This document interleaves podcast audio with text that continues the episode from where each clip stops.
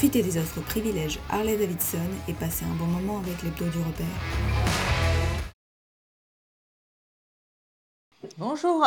Bonjour les amis du petit déjeuner, merci de nous retrouver encore cette semaine, c'est avec grand plaisir et on a une semaine chargée pour ce numéro 77 et également une année 77 qui a marqué les annales à tous les niveaux.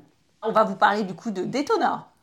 Et moto mythique, on vous avez parlé de la 675 euh, dont le moteur est utilisé en moto 2 par Triomphe, mais là on vous parle d'une 660. Et oui, Et puis euh, Ninja, la tortue. Qu'est-ce que c'est que ces bonhommes verts? Trop de blabla Toutes les nuits, je rêve de me bastonner Raph, t'as un problème avec la violence, il faut que tu consultes. Ouais, mais c'est pas un problème Et oui, la Tortue Ninja chez Kawasaki, euh, avec un numéro de série limité presque euh, aussi cher que la GYTR chez Yamaha, la R1. Et puis on fait une rumeur d'une sportive rétro chez Yamaha.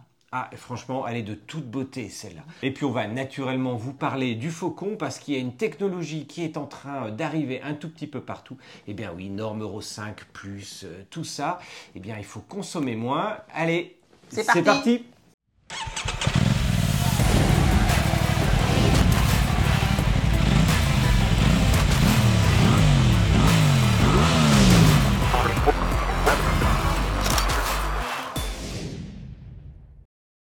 77. Ah, Eagles. Ah oui, Hotel California. Ah, Au c'est- top. S'il y a une chanson euh, mythique de ces années-là, c'est peut-être l'une des plus euh, emblématiques qu'on réécoute toujours avec autant de plaisir. Bonnet M, c'est pas mal non plus. Ah oui, ma Baker. Bon, Eddie Mitchell, la dernière séance. Eh oui, avec cette fameuse émission euh, que vous avez peut-être regardée, cette fameuse dernière euh, séance euh, présentée par le chanteur, Et puis Rock Collection de Laurent avec. Laurent Goulzy, euh, un morceau euh, mythique euh, également. Et puis Big Bisou. On vous donne des chansons qui ont quand même été au top numéro 1 de ces années-là. hein. Ah bah oui, on se permettrait pas. Euh, non, on se permettrait pas de choisir autre chose. Bon, allez, côté film. Ah, la guerre des étoiles. Ah, les fameux Star Wars. Euh, Il y a eu pas mal de motos, euh, certaines sans roues, euh, certaines volantes, mais c'est important. Rencontre du troisième type. Ouais, euh, le début des extraterrestres, de la base 51, euh, des ovnis.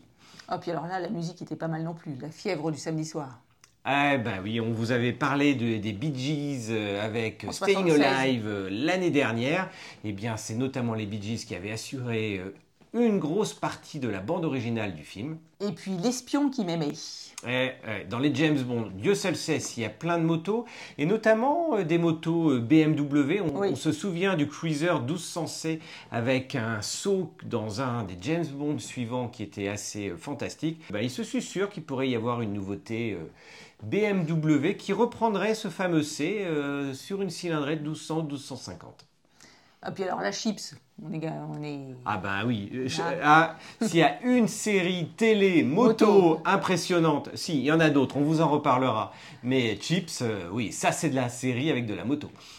L'incroyable Hulk. Là, il n'y a pas de moto. mais- Non, il n'y a pas de moto, mais pareil, ce sont euh, toutes ces années-là, avec euh, entre Marvel et DC Comics, ce sont les premières séries jusqu'à l'envahissement ou l'invasion euh, complète Oui. euh, des Marvel, des DC Comics et des super-héros depuis quelques années.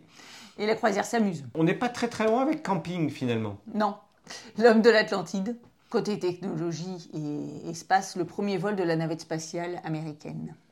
Et puis le premier vol régulier du Concorde, on est vraiment dans ces envolées-là. Alors, le premier pas sur la Lune, il a quelques années, 1969, on ne l'oublie pas, euh, mais euh, plus proche de nous et pas juste pour quelques élus, eh bien, euh, ce sont toutes ces nouveautés qui vont multiplier les vols autour de la Terre jusqu'à ben, la station spatiale que l'on connaît aujourd'hui, internationale.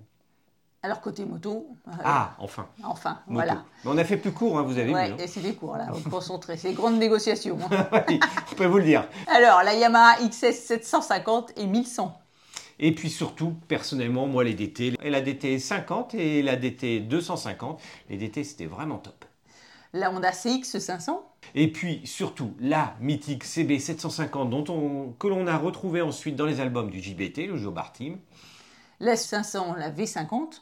Côté champion, bah, toujours notre Sheen, qui est toujours Ah, champion ah, de du 500 monde. cm3. Eh ben oui, oui, oui, oui. Et puis, eh ben, vous connaissiez le Bol d'Or qui arrive ce mois-ci, hein, la semaine prochaine, plus exactement sur le circuit euh, Paul Ricard, parce que le Bol d'Or s'était associé à Moto Revue et la grande compétition dans la presse moto dans ces années-là, bah, c'était Moto Journal et Moto Revue. Le Bol d'Or avait son événement, enfin, Moto Revue avait son événement avec le Bol d'Or, il fallait absolument un événement pour Moto Journal, et bien c'était les 24 heures du Mans, et c'est en 1977 qu'il a été décidé qu'auraient lieu les premiers 24 heures du Mans que l'on en fait va retrouver pour la première course l'année suivante, 1978. On vous en reparlera la semaine prochaine. Et puis en 77, l'idée de Thierry Sabine de créer le Paris-Dakar. Et eh oui, donc 1977, c'est intéressant. On ne vous parle pas uniquement du moment où a eu lieu la première course ou le premier événement, mais le moment où la graine a germé juste avant de la voir vraiment euh, éclore. C'est aussi important de tenir compte de ces dates-là. Et puis, vous le savez, euh, quand j'ai créé le repère des motards, c'est parce que ce qui était important pour moi, c'était pas la moto, c'était les motards et les motards. Ce qui me tenait vraiment à cœur, c'était de proposer non seulement un média, mais une plateforme où chacun allait pouvoir échanger, partir en balade. C'était de vous retrouver, d'être en contact avec vous. Et bien régulièrement, vous nous arrêtez dans la rue, dans la forêt, euh, quand on passe. Dernièrement, ben, on avait besoin d'un peu de matériel pour faire quelques rénovations euh, dans ce garage. On est allé chez Castorama. Et puis on est tombé sur Rachida et Jean-François qui ont été absolument adorables. Ils sont fans de l'émission. Eh bien voilà, n'hésitez pas à nous arrêter, c'est le genre de choses qui nous fait plaisir, pouvoir vous rencontrer en vrai, sortir de cet aspect virtuel à part entière, parce que la vraie vie, eh bien, elle n'est pas sur la chaîne, elle n'est pas sur le site, elle est sur la route, elle est eh bien éventuellement dans un magasin, il y a vraiment, euh, ça sera toujours avec grand plaisir. Bref, très très heureux Rachida et Jean-François de vous avoir rencontrés, et si vous aussi vous nous croisez dans la rue, ben, n'hésitez pas à nous alpaguer, ça sera toujours avec grand plaisir. Tout à fait.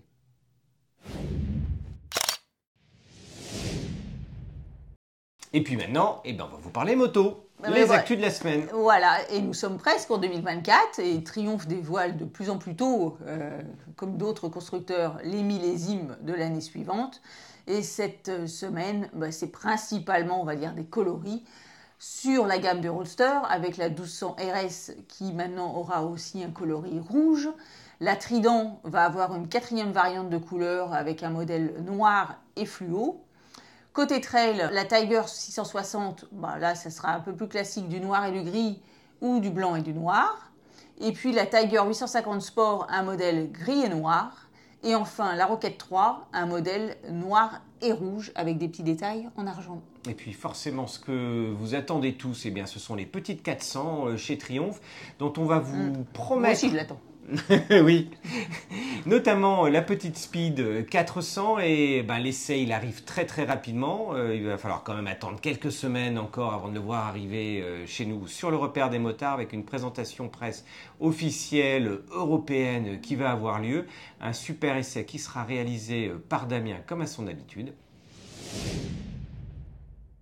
Et puis maintenant, bah, la rumeur de la Daytona 660. Eh ben oui, parce que la Daytona 675, on en avait encore parlé euh, l'année dernière avec euh, les responsables du développement Triomphe lorsqu'ils avaient dévoilé la toute dernière 675, notamment parce que c'est le moteur de la 675 qui est utilisé en Moto 2 avec euh, ses puissances de 130 chevaux pour une moyenne euh, cylindrée avec laquelle on a largement de quoi s'amuser. Ils nous avaient démenti absolument travailler sur une sportive en 675, mais par contre, eh bien là, ce qui est en train de se rapprocher, c'est plutôt l'inverse, c'est-à-dire on prend le moteur de la 660 en version roadster, on lui rajoute un carénage, on l'habille un tout petit peu plus et ça peut donner une Daytona 660, ce qui peut être très très très sympathique, notamment avec des prix plus accrocheurs, un moteur aussi plus accessible, notamment pour les A2, euh, parce que 130 chevaux quand même avec une 675, euh, c'est pas pour les A2. hein. À suivre. Alors, le un fameux prototype Yamaha que David adore, la XSR 900 DD40. Ben, moi j'aime bien les XSR, aussi bien les 700 que les 900. Voilà, Après, 900, elle est spéciale, ok, elle a un look qui, euh, qui détonne vraiment. Au moins, eh bien, elle n'est pas à tous les coins de rue. Ça, c'est clair. C'est pas un énième roadster, un énième trail qui, donc, qui reprend les copies euh, de l'autre et on ne sait pas qui a eu l'idée euh, en premier. Au moins, c'est de la Yamaha. Et puis les Faster Zones chez Yamaha, tout ce travail avec les préparateurs qui ont eu lieu pendant des années, ben, on en voit les effets avec la XSR. On vous a déjà parlé de préparation un petit peu plus sportive avec une très belle sportive rétro avec des similitudes avec les GP500. Et bien là, on est plutôt sur une prépa qui pourrait se décliner en modèle de série. Et là, on a du coup avec ce modèle, eh bien, une moto avec un demi-carénage que je trouve plutôt euh, assez propre. Maintenant, ce sont des photos volées. C'est, ben, on vous en dira plus quand on en saura plus, quand elle arrivera. Euh, ça va s'enchaîner toutes les semaines jusqu'à ECMA de façon intensive. Eh bien oui, par rapport à d'autres années où en fait il fallait attendre ECMA pour avoir 90% des nouveautés, eh bien on va avoir au moins 60 à 70% des nouveautés d'ici ECMA qui vont euh, s'étendre et puis un petit peu moins de nouveautés dévoilées pendant le salon lui-même, même si naturellement on vous en ramènera les plus belles images.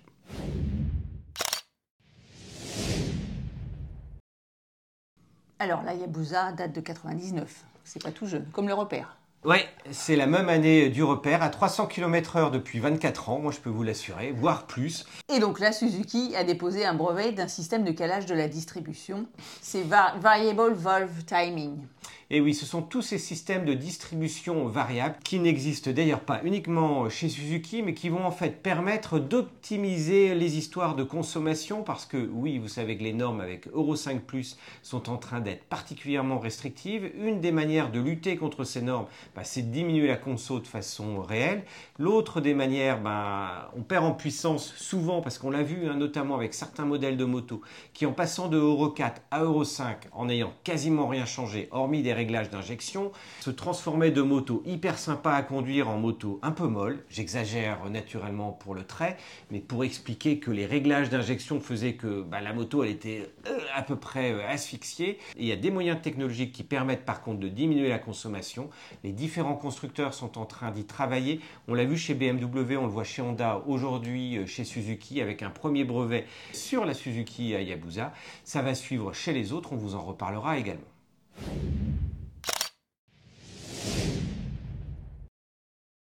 Et alors, il manquait une chose là. On a- On Ah n'avait bah, pas une seule édition limitée. C'était Eh, pas normal. Non, c'était absolument pas normal, surtout que vous vous rappelez de la R1 GYTR, série limitée euh, spéciale à 160 000 euros le morceau. Euh, J'ai pas bégayé là. Je, ou je bégaye au contraire, tellement les prix sont hallucinants. 160 000 euros pour une R1, ok, avec toutes les pièces du catalogue euh, compétition GYTR chez Yamaha, mais quand même, faut pas pousser. Euh, ben, ils ont été très très très raisonnables chez Kawasaki finalement, avec cette édition, pas du KRT, mais presque, mais cette édition spéciale de la ZX10 RR, spéciale édition WSBK, ça tombe bien, championnat du monde Superbike, justement ce week-end à Manicourt, dont nous sommes partenaires pour le plus grand bonheur de tous ceux qui y vont.